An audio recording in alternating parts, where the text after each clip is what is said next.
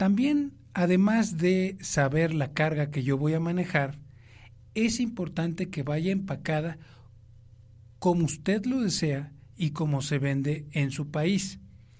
Es por ello que el siguiente tema tiene que ver con el envase, el empaque y el embalaje. ¿Por qué? Porque no es suficiente mandar la carga en el contenedor adecuado o con la empresa adecuada. Es importante que vaya envasada correctamente. Comencemos hablando del envase.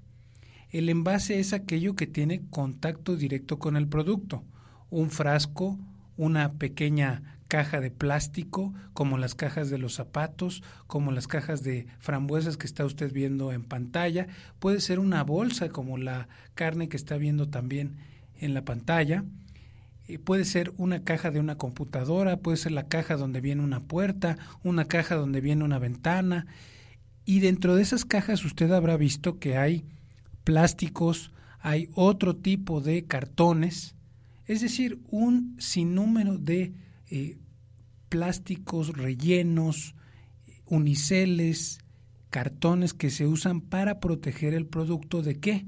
De vibraciones, de humedad, de plagas. Puede haber, imagínese usted que hubiera una plaga y que el envase no la contiene. Sería terrible. Gérmenes, en fin, una serie de cosas. También usted recuerde que el envase tiene que soportar los cambios de altura.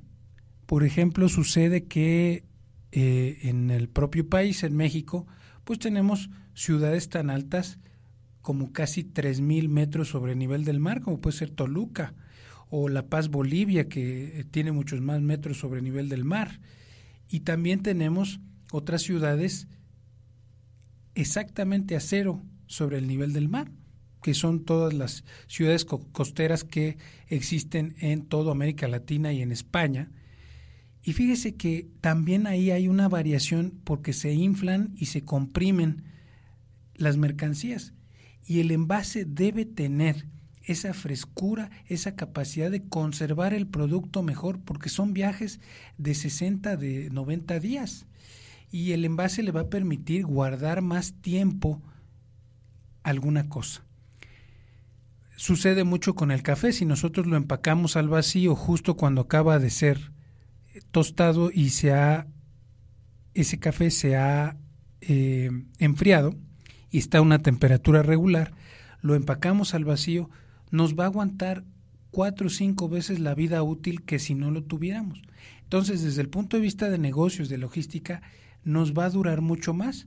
Usted le puede pedir a su proveedor que ya le mande un envase con las características que usted desea, código de barras, con eh, normatividad del país donde va a importar las cosas, eh, en el idioma de su país, que bueno, eh, asumo yo que es español, y si hubiera algún segundo idioma, como puede ser en Paraguay o en el propio caso en México, y usted requiere ese idioma, bueno, pues que ahí se ponga.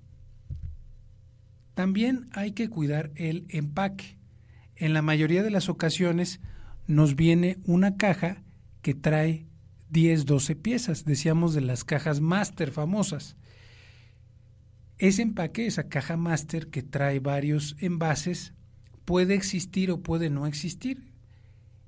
También hay que cuidar que se pueda manipular, que tenga la marca, que diga qué lado va hacia arriba, qué lado va hacia abajo, que tenga las indicaciones adecuadas este empaque va a servir para el almacén, para su almacén, de manera que usted sepa que mercancía cuando llegó hay toda una serie de indicaciones sobre la caja para poder saber qué mercancía es, de qué color, eh, y entonces el empaque nos ayuda propiamente con el almacenaje.